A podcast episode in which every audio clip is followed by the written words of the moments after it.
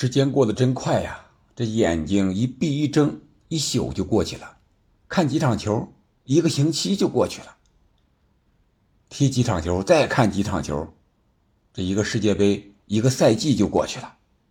你看看这英超，今天晚上就是第三十七轮全面开打了，还有两轮，还得算上今天晚上的比赛，也就是五月二十八日下周，英超所有的悬念。都将揭晓，而第三十七轮呢？咱们今天前瞻一下，可以说曼城躺冠，四六解扣，切尔西蓝军是不是又要连败？还有保级的生死战，这些悬念的揭晓都在持续的更新之中。那咱们随着比赛的安排，一场一场的看一看。最早进行的是今天晚上七点半进行的热刺和布伦特福德的比赛，上一轮。热刺在争六的关键之中，已经争六了啊，输给了维拉。这样的话，他已经彻底失去了争四的悬念。而本轮他们坐镇主场迎战布伦特福德。布伦特福德最不好的消息是谁呢？是他们的大腿伊万托尼要禁足多长时间？八个月。你想一想，对于布伦特福德这样一支球队。伊万托尼一个赛季二十个联赛进球，四次助攻，他一共才进多少球？他进了差不多是一多半吧，啊，一半一半啊，不到不到不到一半啊，有三分之一多这么一个数字，少了这么一个大腿，布伦特福德还想赢球吗？这个太难了，我觉得。热刺虽然说是现在士气不高，又换帅。是吧？肯定内部又有什么乱七八糟的事情，但是我想在主场再保留一点争六的一些面子，应该拿下布伦特福德还是没有问题的。布伦特福德呢，他自己也是无欲无求了，保级早就无忧，是吧？争四、争六、争冠早就拉倒。哎，这样，我想热刺能够拿下这场比赛，而且是在主场。说到伊万托尼的禁赛。咱们就简单聊聊他为什么禁赛，就是因为他这个博彩公司啊，他啊买这个彩票买的太多了，二百三十二次啊，这个对于球员来说是绝对要禁止的。他八个月前四个月是训练都不能参加的，啊，后四个月你可以参加参加训练，但是比赛是不能参加的，啊，这样对布伦特福德来讲，包括对托尼自己来讲。影响都是不小的，转会呀，是吧？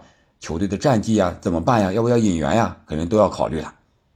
这这博彩公司呢，他为什么能发现这个问题呢？因为如果你球员参与其中，就有可能涉嫌假球。比如说布伦特福德的比赛，是吧？我要对一个强队也好，弱队也好啊，我能进几个球呀？或者说输赢啊？哎，这个很可能球员如果买了，比如说买一个大冷门。你就比如说皇马和曼城这场比赛吧，曼城四比零，这个比分可以说比较冷了吧？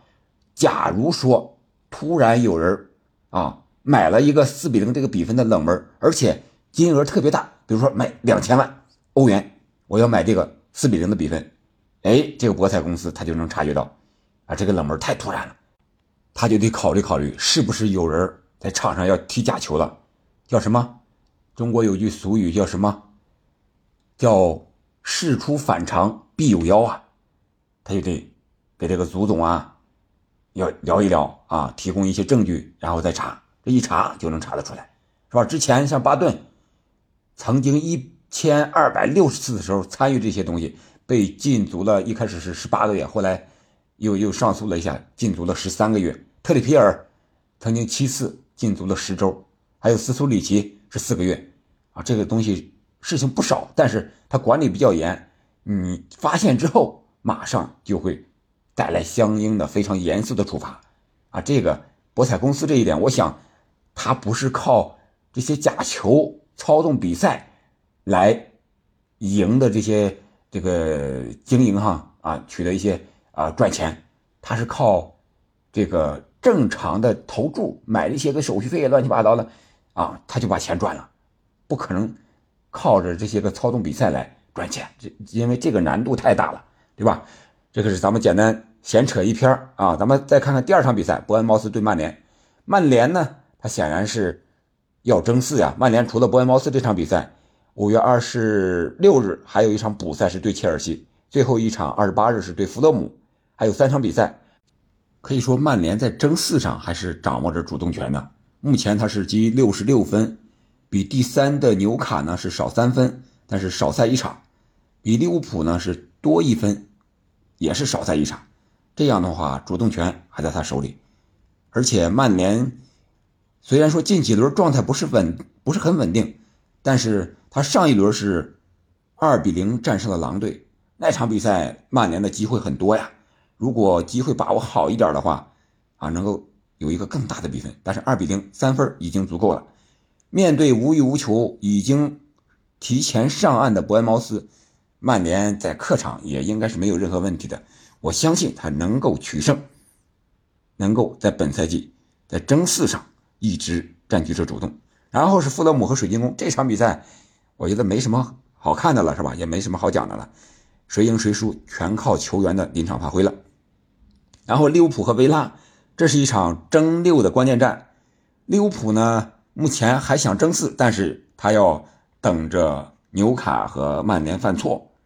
然后维拉呢，他想争六的话，难度也不小。目前维拉虽然是排在第八位，排名名次比较高了，但是他五十七分，和第六的布莱顿五十八分，差一分，但是他是。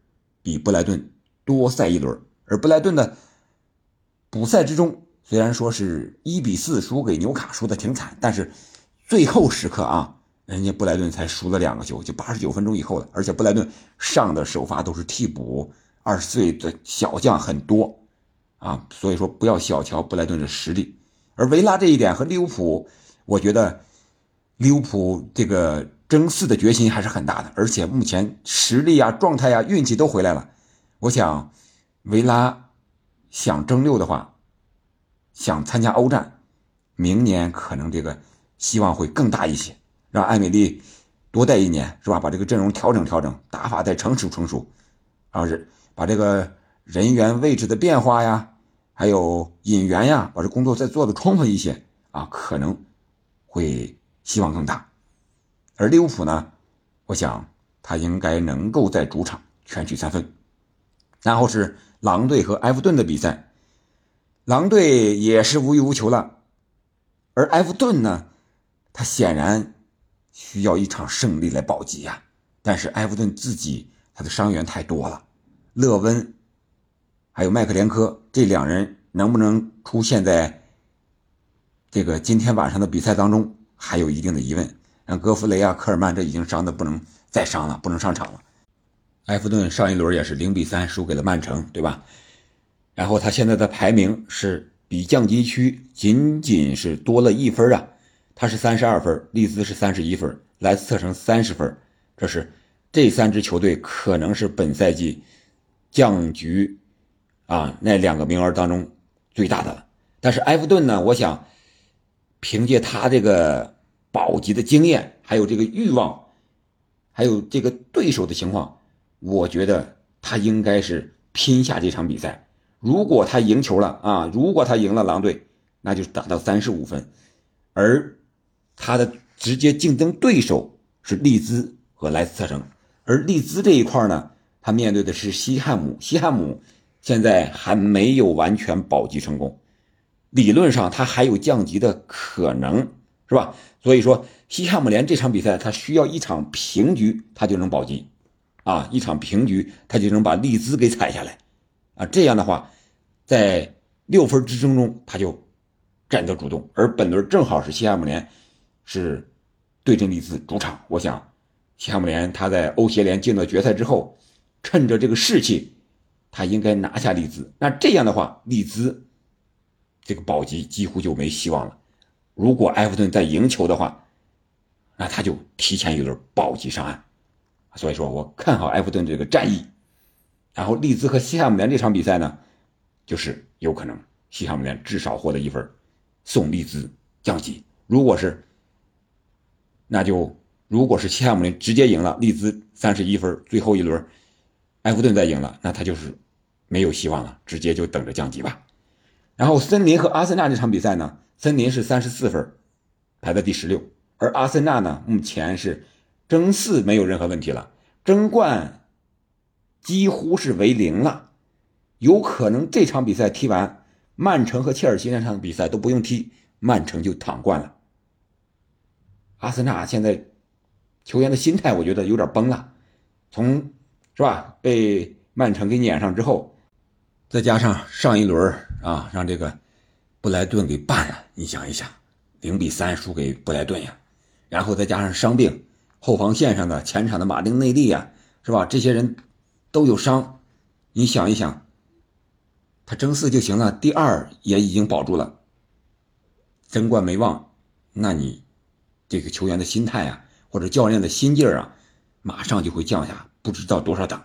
所以说，森林是完全有机会能够。把这个保级的分数再拿一拿，稳一稳，啊，不要等着最后一轮啊，因为谁也不想让自己的头上一直悬着一把宝剑吧，啊，不知道什么时候掉下来，天天提心吊胆的，那多难受啊！所以说，我觉得森林也是在主场力拼，啊，把阿森纳给拼下，然后曼城躺冠，哎，森林自己保级，挺好吧？然后还有一场布莱顿对南安普顿，南安普顿已经降级了，布莱顿。还想争四已经是没希望了，这争六啊，或者说争五，争五也理论上还有可能，但是实际上呢，这个可能性已经不是很大了。布莱顿是五十八分，利物浦是六十五分，差几分？差七分，少赛一场。如果他赢下啊那场补赛，补赛和曼城啊，如果曼城直接提前夺冠，那很有可能赢。那赢下的话，那和利物浦之间的积分差距，如果都是三十六轮，那就是还差四四分，四分最后两轮，如果利物浦输了，布莱顿都赢，哎，他还有可能争五直接打欧联，这个也是有一定的可能性的啊。所以说布莱顿，我想他还是全力争胜。南安普顿已经降级，这个没有任何的希望了。布莱顿刚才说了，他虽然说是一比四输给纽卡了，但是。他刚才用人家是用的是替补小将，而且是最后九十分钟了啊，才被纽卡又打了两个，比分才变成四比一的啊。如果全主力出战的话，布莱顿是没有任何问题的。然后是明天晚上二十一点，曼城对切尔西这场比赛，人家说这是曼城的最后一场争冠之战了，我也这么看，但是。刚才也讲了，有可能曼城是提前躺冠。如果那样的话，这场比赛已经变得无所谓了，就变成了曼城争冠的一个直接的庆典了。但是，我想这个庆典，曼城希望肯定用一场胜利来结束自己啊，这个可以说是提前结束的一个争冠赛程。而切尔西呢，为什么说有可能面临连败呢？他除了这场面对曼城之外，他还有补赛，面对曼联，还有最后一轮啊，面对纽卡。你想一想，这个切尔西这个赛程得有多难啊！这前四个球队最后三轮他都碰了三个，你想一想吧。啊，所以说，切尔西啊，这个赛季有可能自己是一泻千里，有可能呢还能成为一个不大不小的搅局者啊。虽然自己的排名不好吧，但是。毕竟啊，是一支老牌劲旅，实力在那儿，谁也不敢小视他。这是这场比赛看好曼城，然后是最后一场是纽卡对莱斯特城。莱斯特城呢，目前是排在倒数第二，三十分。如果他输给纽卡了，啊，这其他的人家埃弗顿、利兹联在取得分数，那牛那莱斯特城成为第二个降级的球队。我觉得纽卡。有可能送自己提前进四，然后送莱斯特城提前降级，很有可能。这场比赛纽卡是周二的凌晨三点了，我觉得会是一场有可能是大胜吧。这就是对第三十七轮啊一个简要的分析。今天咱们就聊到这儿吧。对了，喜马拉雅音频直播，明天晚上二十三点，曼城和切尔西。感谢您的收听，祝您周末愉快。